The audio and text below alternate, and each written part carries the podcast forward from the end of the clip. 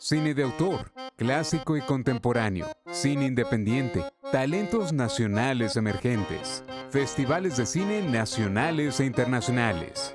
Todo esto es Cinemática, un podcast dedicado a mover el cine a través de las voces de tres amigos con distintos perfiles, el cinéfilo, la literata y el técnico.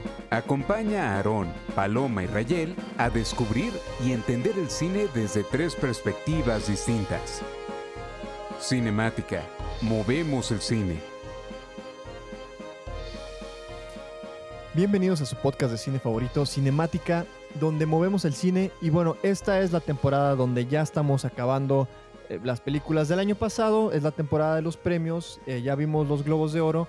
Y bueno, ahora tocan los premios de la Academia, los Óscares. Y a mi lado tengo conmigo a Aarón y Paloma. Vamos a estar platicando de los nominados y vamos a tener una dinámica muy divertida. Vamos a hacer una quinela donde, bueno, nuestros escuchas se pueden llevar premios dependiendo de cómo les vayan con sus, bueno, con, con- las, con las nominaciones. Entonces, vamos a empezar este, este podcast. ¿Cómo están, Aarón? ¿Cómo están, Paloma? Bien, Rayel, estamos bien. Eh, como siempre, un gustazo estar de regreso acá con ustedes. Se va a poner bueno este episodio, eh, ya que los tres daremos nuestras predicciones de los Óscares y pues a ver quién le atina más.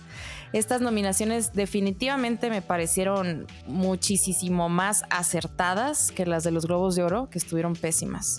No sé, ¿qué pensaste de- al respecto, Aaron? Totalmente de acuerdo. Bueno, primero que nada, un gusto regresar otra vez con ustedes. Y sí, creo que se me hacen unas nominaciones más justas, más atinadas. Y pues ya estamos en la recta final, ¿no? Ya es la, la premiación que todos esperan, este, ya que, que- que define como la mejor película del año. Y pues justamente la semana pasada, pues se entregaron los BAFTA y pues ya no queda nada para que eh, lleguen la- lo- los Oscars, ¿no? Entonces sí, también más, ma- al final del programa vamos a estar como dándoles la dinámica de la quinela para que participen y se lleven uno de los premios. Y bueno, pues vamos a empezar con las categorías. En la categoría que yo creo que genera mucha controversia porque muchas veces dicen que el actor de reparto a veces opaca la actuación de, pues, del actor principal, ¿no? Y eh, ya ha pasado en varias ocasiones.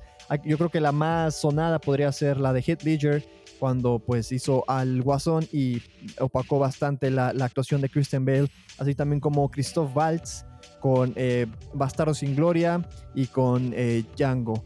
Bueno, vamos a empezar. Lo- los nominados a esta categoría son Sacha Baron Cohen por The Trial of the Chicago Seven, Daniel Kaluuya por Judas and the Black Messiah, Leslie Odom Jr. por One, Light, uh, One Night in Miami, Paul Rashi eh, por Son of Metal y Lakeith Stanfield por Judas and the Black Messiah. Bueno, yo creo que aquí sí, sí va a tomar mucho el, el ámbito social. Me gustaría ver que Sacha Baron Cohen se llevara el galardón, pero sin embargo pienso que podría haber estado nominado mejor como, como actor principal en Borat. Yo creo que esa, esa nominación le hubiera valido más. Pero bueno, en esta ocasión, por el tema de Black Lives Matter que se ha manejado mucho el año pasado, eh, yo tendría que irme por, por Daniel Kaluuya en esta, en esta categoría. ¿Ustedes qué piensan? Totalmente de acuerdo, pero quiero eh, agregar que para mí fue una grata sorpresa que reconocieran el increíble trabajo de Paul Raci en The Sound of Metal. O sea, lamentablemente, mm, pues como tú dices, no creo que se vaya a ganar el, el Oscar. Yo también me voy por la tendencia de darle preferencia a actores cuya raza se identifican con este movimiento gigantesco de Black Lives Matter. Y es por ello que creo que Daniel Kaluuya se va a llevar este Oscar por su participación en Judas y el Mesías Negro. Sí, y, sí, como dices, creo que es una, una categoría bastante difícil. Creo que todos los actores hicieron un gran trabajo. E incluso Daniel Kaluuya o Lakeith Stanfield me encantaron. Que ahí no entendí muy bien cómo estuvo la repartición, porque se supone que Lakeith Stanfield es como el actor principal, pero no sé por qué la pasaron, lo pasaron como a la categoría de mejor actor de reparto. Pero, pero bueno, creo que me voy con ustedes. Daniel Kaluuya es como el resultado más seguro si quieres ponerlo en tu quinela. Obviamente, Sacha Baron Cohen me da mucho gusto que esté nominado al Oscar. Eh, creo que es un actor que cada vez demuestra que puede hacer papeles muy serios, como pues muchos actores de comedia que justamente se pasan a ese, a, ese tipo de roles. Y creo que es lo más difícil, ¿no? Pasar de la comedia a que te tomen en un papel más dramático, como ya lo ha hecho, no sé, Adam Sandler o, o el propio Steve Carell.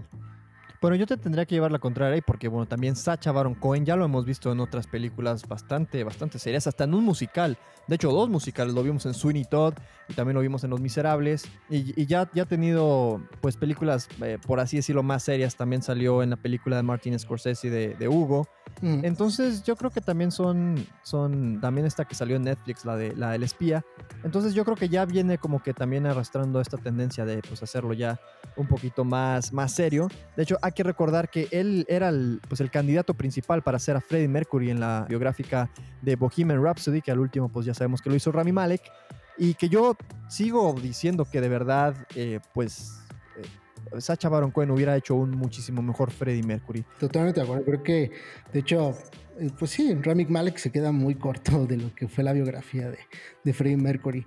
Y bueno, pasando a la categoría, pues, opuesta, del lado femenino, está la categoría de mejor actriz de reparto. Y en esta tenemos a Amanda Seyfried por Mank, Glenn Close por Hillbilly Elegy, María Bakalova por Borat, Olivia Colman por The Father y Jin Yang Jun por Minari. Igual creo que es una categoría bastante difícil. Eh, yo me iría, aquí quiero hacer un poco rompequinelas. me gustaría ver que Ji Yang Jun ganara el, el Oscar, porque justamente la semana pasada, este, pues se llevó el, el BAFTA, ¿no? Entonces, eh, creo que muchas veces ah, eh, también suelen coincidir los BAFTA y los Oscar, ¿no? Pues son, son como los Oscars británicos. Sí. Entonces, creo que me voy a ir por la rompequinela y, y creo que será Jin Jong Jun. ¿Ustedes qué opinan? Híjole, yo creo que a mí me gustaría que se lo llevara María Bacalova especialmente por el riesgo que esto significó no solamente para ella, sino también para Sacho Baron Cohen, en, en, toda la producción en general. Hay que recordar que fue un tema bastante polémico. Hasta la fecha como que sí se sigue sintiendo un poquito esto en Estados Unidos. Em, bueno, todo, toda la cuestión de, los republicanos de, extrema y pues el movimiento de Donald Trump.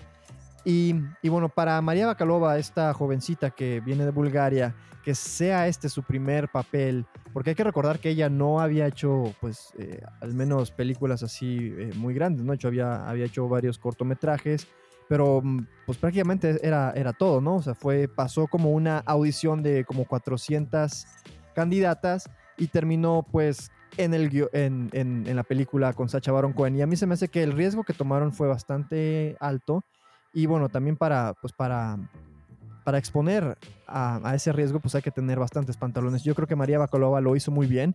También eh, sabe cómo ridiculizarse y sabe cómo manejar la sátira tan negra que maneja Sacha Baron Cohen. Entonces yo creo que eso también, pues, le ayudó bastante, ¿no? yo sí la sentí mucho en casa, pero me gustaría que se lo dieran a ella.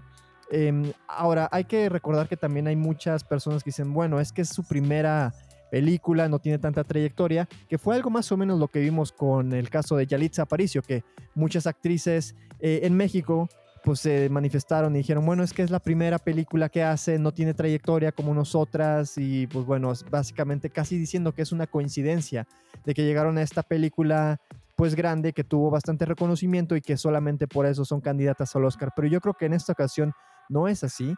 Eh, no le quiero quitar el, mérito a Olivia Colman ni a Amanda Seyfried, pero, pero sí, yo se lo tendría que dar a María Bacalova. Opino que también Olivia Colman, pues no hace mucho lo recibió el Oscar por The Favorite, entonces, pues sí, esa sería al menos mi quinela. Entonces te vas por María Bacalova. Así es. Muy bien. Bueno, yo también, la verdad es que creo que ella hizo un excelente trabajo, como tú dices, dadas las circunstancias de alto riesgo en las que pues se encontraba mientras rodaban la película. Sin embargo, no estoy segura de que se lo vaya a llevar. O sea, ojalá me equivoque, pero ya que no ganó el Globo de Oro, no, no, no sé, creo que no, no, no, no, estoy muy segura de que se lo vayan a dar. Yo por eso me voy por Amanda. Creo que Man, que es la película con más nominaciones en esta entrega. Entonces, creo que se tiene que llevar muchos premios. Y por eso voy a empezar dándole este premio, el premio de actriz de reparto a Amanda Seyfried. Y bueno, con esto pasamos a una de, las, una de mis categorías favoritas y creo que de los tres, que es el mejor director de fotografía. y estos son los nominados. Fedon Papa Michael, El juicio de los siete de Chicago. Darius Wolski, Noticias del Gran Mundo. Sean Bobbitt, por Judas y el Mesías Negro. Eric Messerschmidt, por Mank. Y Joshua James Richards, por Nomadland. Yo en lo personal estoy entre que se lo lleva Eric Messerschmidt por su gran trabajo en Mank o Joshua James Richards por Nomadland. O sea, no estoy completamente segura de por dónde se va a ir la academia. Creo que ambas películas cuentan con una fotografía de primera. Eh, los paisajes en Nomadland son de ensueño, increíbles. Y la fotografía en Mank es magistral, ¿no? O sea, hay técnicas muy interesantes, secuencias que te envuelven visualmente. Entonces, es una decisión difícil. pero yo yo en esta ocasión me voy por Mank. Creo que Eric se lo lleva. Sí, yo también tendría que coincidir, con, coincidir contigo. Creo que Eric Messerschmidt se, se esforzó bastante por replicar lo que se hacía en los años 50, en la época dorada de Hollywood, ¿no? Eh, Totalmente. es, una, es este, un trabajo bastante arduo y creo que también la fotografía de Nomadland es buena, pero creo que es ya lo que nos ha acostumbrado un poco Lubeski, ¿no? O sea, creo que Lubeski tiene mucho de esto que es paisajes muy naturales, como que luz natural, son fotografías muy bonitas, pero sin embargo creo que no aporta mucho la narrativa. Entonces es por eso que se lo doy más a Mank que a Nomadland. Eh, después de hablar de cinematografía, yo tendría que irme pues, a lo que es mi mero mole.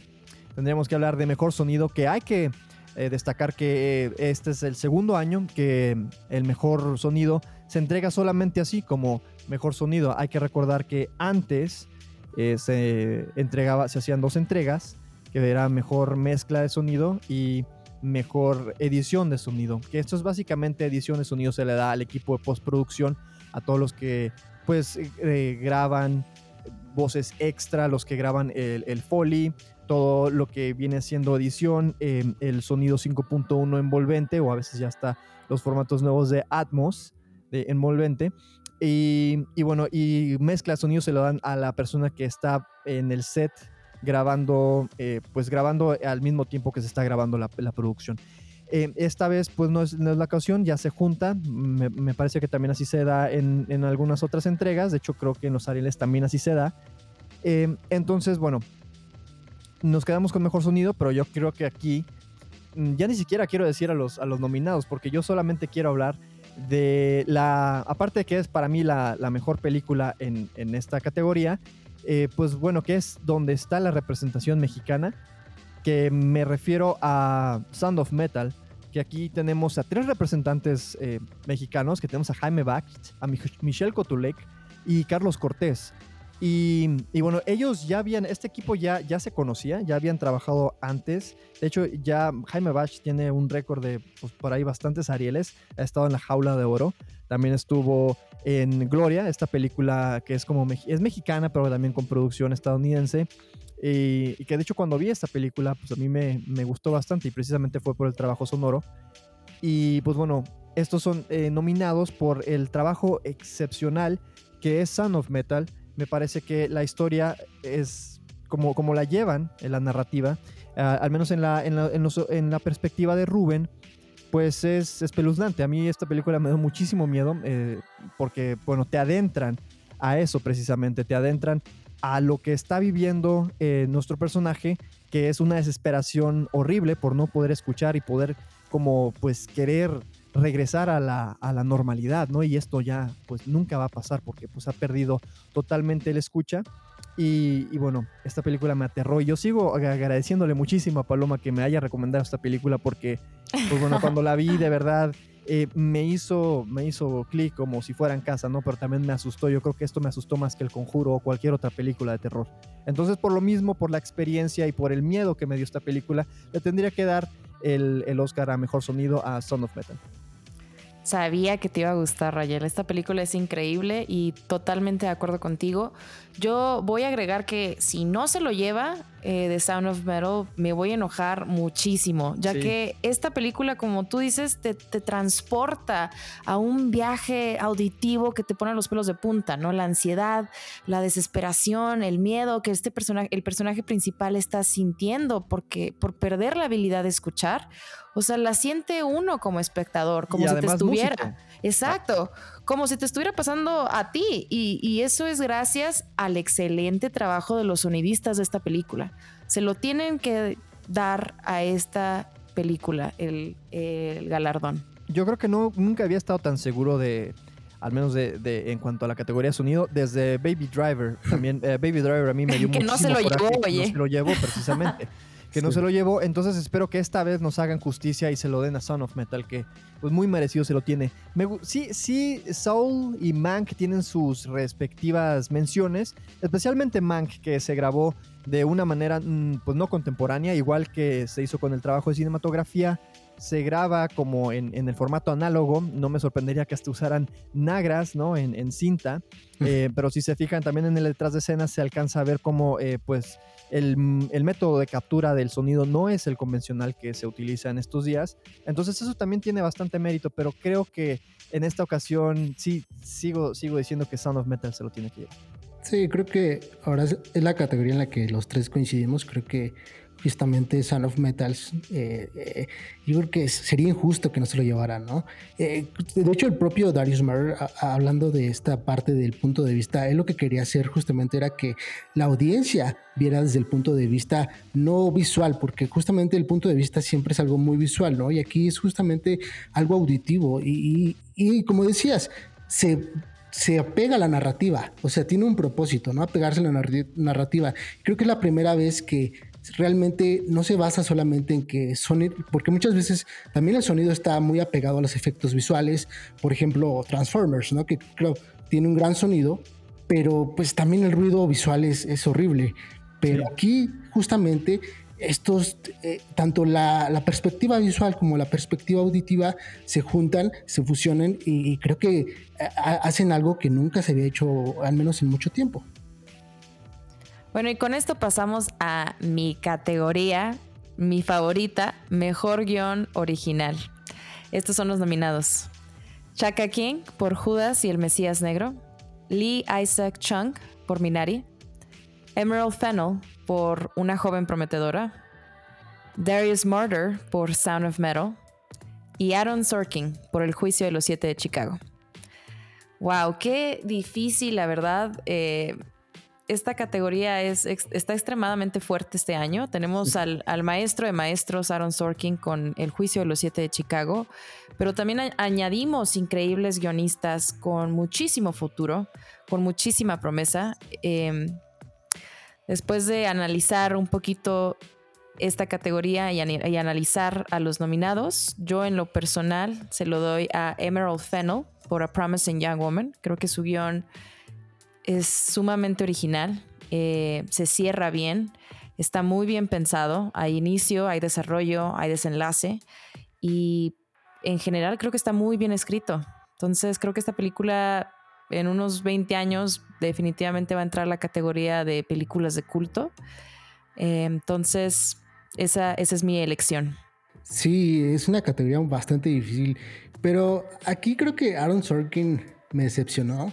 Eh, siempre, yo siempre lo voy a aclamar por, por The Social Network, se me hizo una narrativa bastante buena cuando la vi, o por Jobs, que también se me hace excelente, como, como este, pues va de, de un lugar a otro eh, con los productos de Apple, de, que va generando Steve Jobs y lo relaciona con, con su vida, pero creo que aquí en Chicago, los Chicago 7, no sé, me faltó como que más de Aaron Sorkin, y es por eso que me voy por Emerald Fennel, creo que el guion de Promising Young Woman me encantó. Es uno de los pocos guiones que te tienen intrigados, te tienen en el asiento, como que piensas a dónde va, pero te da la vuelta de alguna forma, ¿no? De acuerdo, sí.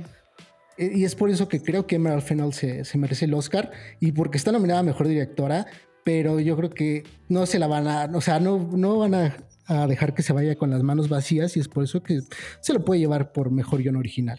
Yo les tendría que llevar la contraria a los dos y tendría que decirles que yo me tendría que ir por Minari, especialmente por la, pues bueno, por la narrativa que, que tenemos ahorita de la migración. Tenemos varias narrativas, ¿no? Pero una de ellas sí es la migración, especialmente eh, ahora con esta nueva administración. Em, otra cosa es que hay que recordar que esta generó muchísima controversia por el hecho de que, pues bueno, fue en los Globos de Oro fue catalogada como película internacional.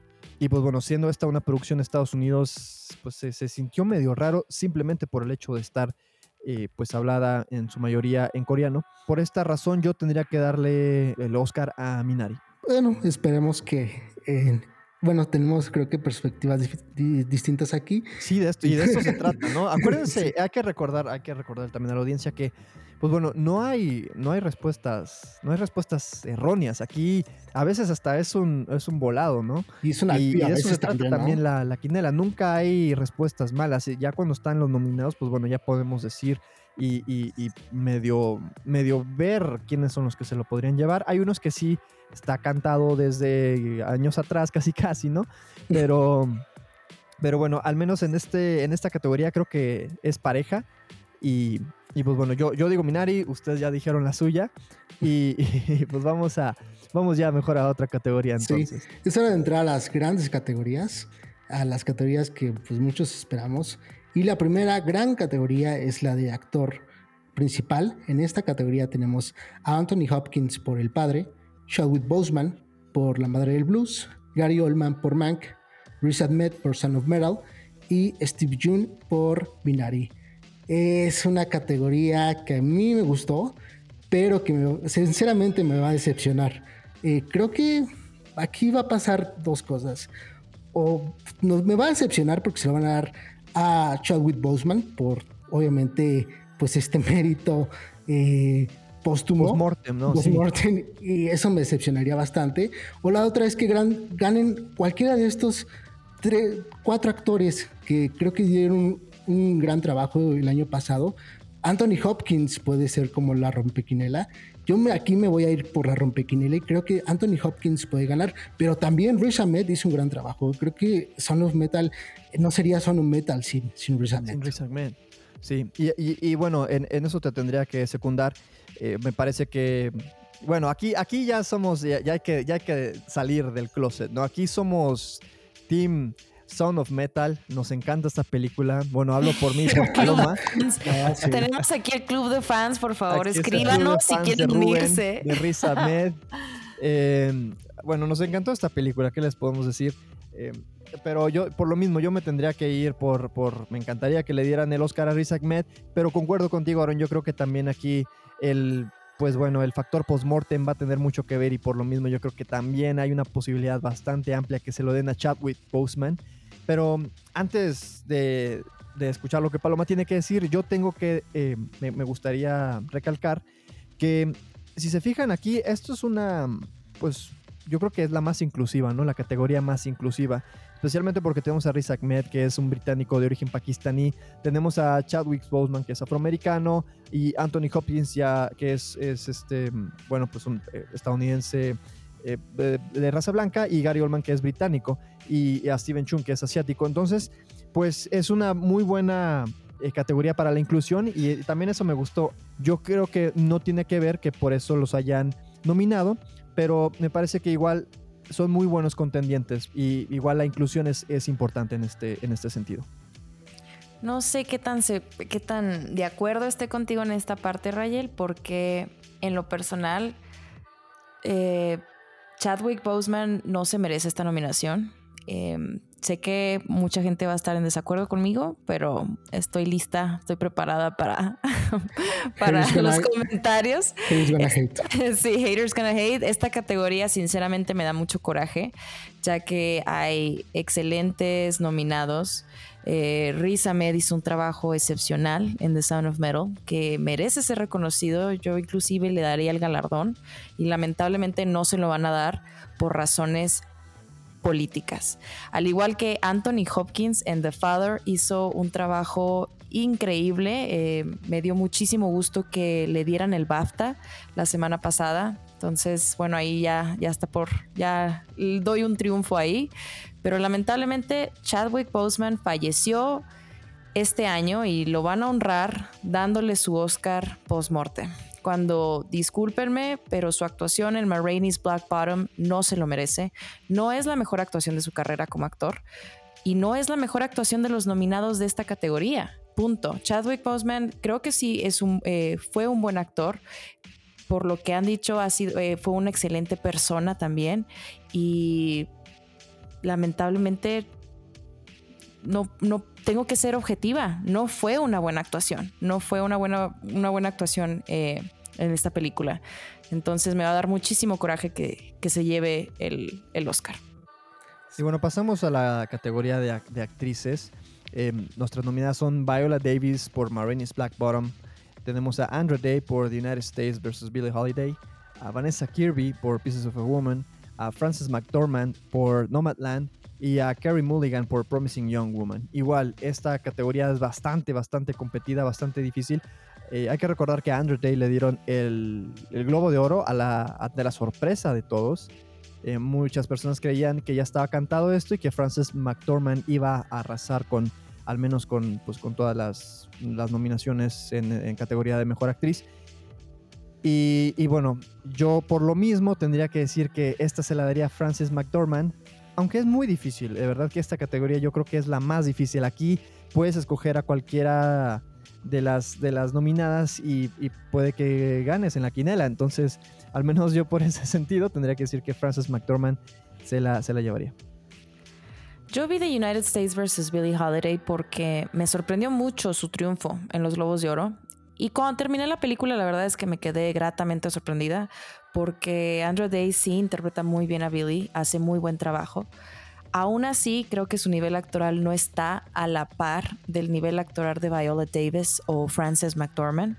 O sea, discúlpenme, pero no. Si hay un dios allá arriba, Frances McDormand se lo lleva esta noche, pero como soy atea, pues creo que se lo vuelve a llevar Andrew Day, ¿no? Ay, sería decepcionante. Es que, no sé, Andrew Day no la conocía ni en su casa y, fue como el boom, ¿no? Y obviamente la academia siempre se va por la tendencia. Creo que es algo pues muy notorio siempre que, que cuando gana una actriz eh, en, distintas premiaciones, pues se van por la tendencia y, no quieren ser más objetivos, ¿no? Eh, yo aquí obviamente Francis McDormand me encantó su trabajo en Nomadland. No, no sé si si es su mejor trabajo. A mí me encantó Three Billboards. Creo que también se merecía ese Oscar. O sea, se lo ganó y, fue muy, muy bien merecido. Y es por eso que está muy reciente. Yo me iría por Carrie Mulligan.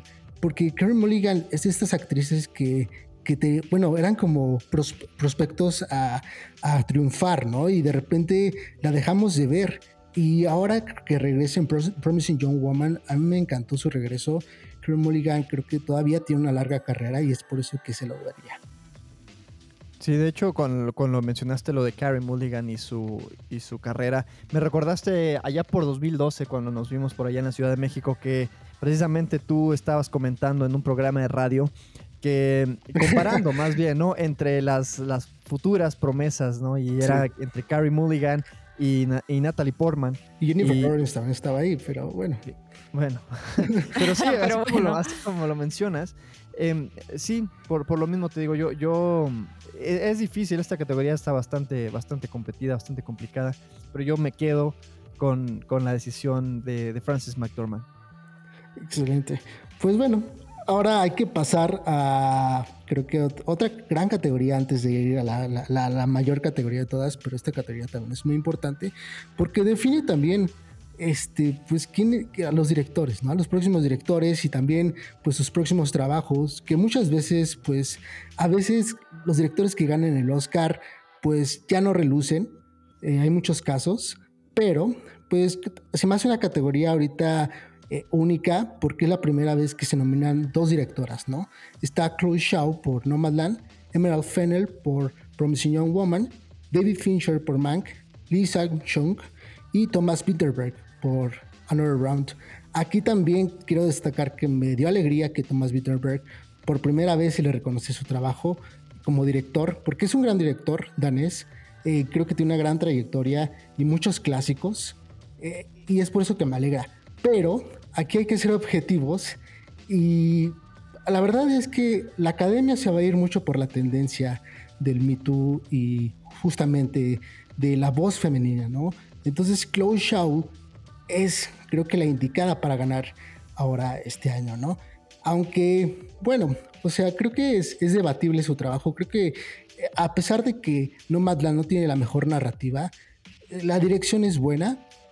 Y, bueno, creo que se van a ir por la tendencia, ¿no? De, del Me Too. Y es por eso que Cloud Show se va, se va a llevar el Oscar este año. Ah, yo también me sentí muy alegre al ver eh, el nombre de Thomas Winterberg entre los nominados. Creo que finalmente eh, le dieron su nominación, ya, ya la tenía bien merecida desde hace tiempo. Sí. Creo que Another Round no es su mejor película, pero definitivamente es muy buena película y él es un excelente director, entonces me da gusto que, que por fin le estén dando este reconocimiento aún así, no creo que se lo vaya a llevar, obviamente. Ah, por primera vez en la historia, en esta categoría hay dos mujeres, Emerald Fennell y Chloe Shaw. Es por ello que no tengo dudas en mi corazón que una de ellas se lo va a llevar. Estamos en la era feminista. Eh, the, future is female. Entonces, estos resultados hay que recordar que muchas veces son meramente políticos. Entonces, por eso yo también me voy con, la decisión tuya, Aaron. Eh, creo que esta categoría se la van a dar a Chloe Shao. No hay duda. Esta es la primera vez que todos concordamos con algo. Em, sí, se la tendría que dar precisamente a, a Chloe Shao. No hay mucho que discutir. Se ha hablado mucho de, esta película. Eh, la habíamos ya visto en, muchos eh, festivales de cine. y, bueno, yo creo que también lo mismo, es, buena, es buena tendencia, dos mujeres y en este caso tiene que ser Chloe Xiao. No hay mucho que discutir ahí, pero lo que sí hay mucho que discutir es en la categoría de mejor película. Eh, bueno, en esta categoría que, bueno, básicamente es la principal, que muchos no se la toman muy en serio, ¿eh? Muchos dicen, bueno, es que el que se la lleve, pues no quiere decir que fue la mejor película. Es que es ah, polémica también, ¿no? Siempre ha sido polémica, hasta ya ves que esta vez que se la dieron a La La, Land y luego terminó siendo Moonlight y bueno, eh, ¿para qué te cuento? Pero cada vez hay más, hay más nominados, cada vez se llena más la, la pues bueno, la, escaleta, ¿no? Porque antes, antes veíamos como cinco, seis y ahorita tenemos, tenemos ocho nominados. Y tenemos a The Father, Judas and the Black Messiah, Mank, Minari, Nomadland, Promising Young Woman, Son of Metal y The Trial of the Chicago Seven. Pues todas bastante ya hablamos mucho de, todas estas películas. Yo creo que ah, con excepción de The Father, que no hemos hablado tanto de esa película, pero por lo mismo me tendría que ir por la tendencia de que ya, que ya habíamos hablado yo la tendría entre Nomadland y Judas and the Black Messiah, precisamente por temas, pues bueno, de, políticos. Pero si por mí fuera, me, encantaría que se la dieran a, mi favorita de favoritas, a Sound of Metal. No creo que vaya a suceder, pero bueno, si les tengo que dar una de estas, me tendría que ir por Nomadland. Qué categoría tan difícil esta. Yo no estoy segura. Eh, creo que todas las películas nominadas tienen, tienen lo suyo. A mí Minari me gustó, me gustó bastante. Em, creo que tiene bastantes posibilidades de ganar. No sé si la academia se esté. se vaya a ir por. Eh, ya sabes, ¿no? Que, que ganó Parasite hace poco, entonces eh, ya los asiáticos ya cumplieron con ese requisito, entonces ahora la cuota, entonces ahora ya no se la pueden dar a Minari, ahora van a tener que dársela a una mujer o este irse por Black Lives Matter y dársela a, a Judas y el Mesías negro, ¿no? Entonces estoy bastante confundida. Creo que me voy también, igual que tú, Rayel, me voy por la era feminista. Creo que este año The Future is Female, este año es de mujeres, entonces yo se lo voy a dar a Nomadland. Yo estaría con ustedes que se darían a Nomadland, pero recientemente se han dado algunos, este, eh, algunas discusiones sobre que Nomadland romantizaba mucho el trabajo de, Amazon, ¿no? De que no había explotación y que Nomadland lo ven como algo muy bonito y que la pobreza pues también es algo como pues aplaudible, ¿no? Y, es por eso que debido a los últimos recientes comentarios que se han dado, saben que al final la decisión es más política que objetiva, ¿no? En, esta categoría siempre hay mucha polémica, la verdad. A veces me cuesta trabajo eh, coincidir mucho con la academia cada vez que gana una película que, no se lo merecía, por, por, ejemplo en el caso de Green Book y que no lo ganó Roma, a veces eso, eso, me decepciona. Eh, creo que aquí sería bueno que le dieran la vuelta con Minari. Minari se me hace una propuesta todavía más sobre el sueño americano. es una película todavía como para el Oscar y es por eso que, sería la, la, película Rompequinelas, ¿no? O sea, eh, Minari eh, por alguna razón no, o sea, la, pasaron a mejor película y no la pasaron a mejor película extranjera y es por eso que quizás este año puedan hacer justicia y dárselo a Minari. Pero bueno, si quieren irse la segura, obviamente podría ganar Nomadland. Yo iría un poco a la contraria y apostaría por Minari. Pues muchísimas gracias por escucharnos. Esto fue Cinemática, donde movemos el cine. Muchísimas gracias de verdad. Eh, síganos en nuestras redes sociales porque ahí es donde vamos a estar subiendo información sobre la quinela y los premios que se pueden llevar si el que tenga, pues ahora sí que más aciertos en estas categorías que les acabamos de mencionar. Eh, hay que recordar, no son todas las categorías, ¿eh? no, no estamos cubriendo todas las categorías porque pues, son demasiadas. Eh, entonces vamos a cubrir solo las que comentamos en el podcast porque pues también así tienen más posibilidades de ganar. Entonces queremos que todos ganen. Y, bueno, ¿dónde nos pueden seguir en las redes sociales? Recuerden seguirnos en arroba en Twitter, eh, Facebook e Instagram. Como dice Rayel, esta semana vamos a lanzar la dinámica, entonces estén atentos a las reglas, ¿no? Eh, y pues bueno, el siguiente episodio vamos a mencionar los ganadores y los premios. Entonces, también abran el debate. Eh, vamos a estar publicando nuestras dinámicas de siempre, el lunes histórico, miércoles de remakes, jueves de soundtracks, viernes de cinematografía. Comenten también sobre los episodios que les gusta y de qué otros temas les gustaría que habláramos. Y con esto terminamos. Muchísimas gracias chicos. Cinemática, donde movemos el cine. Cinemática. Movemos el cine.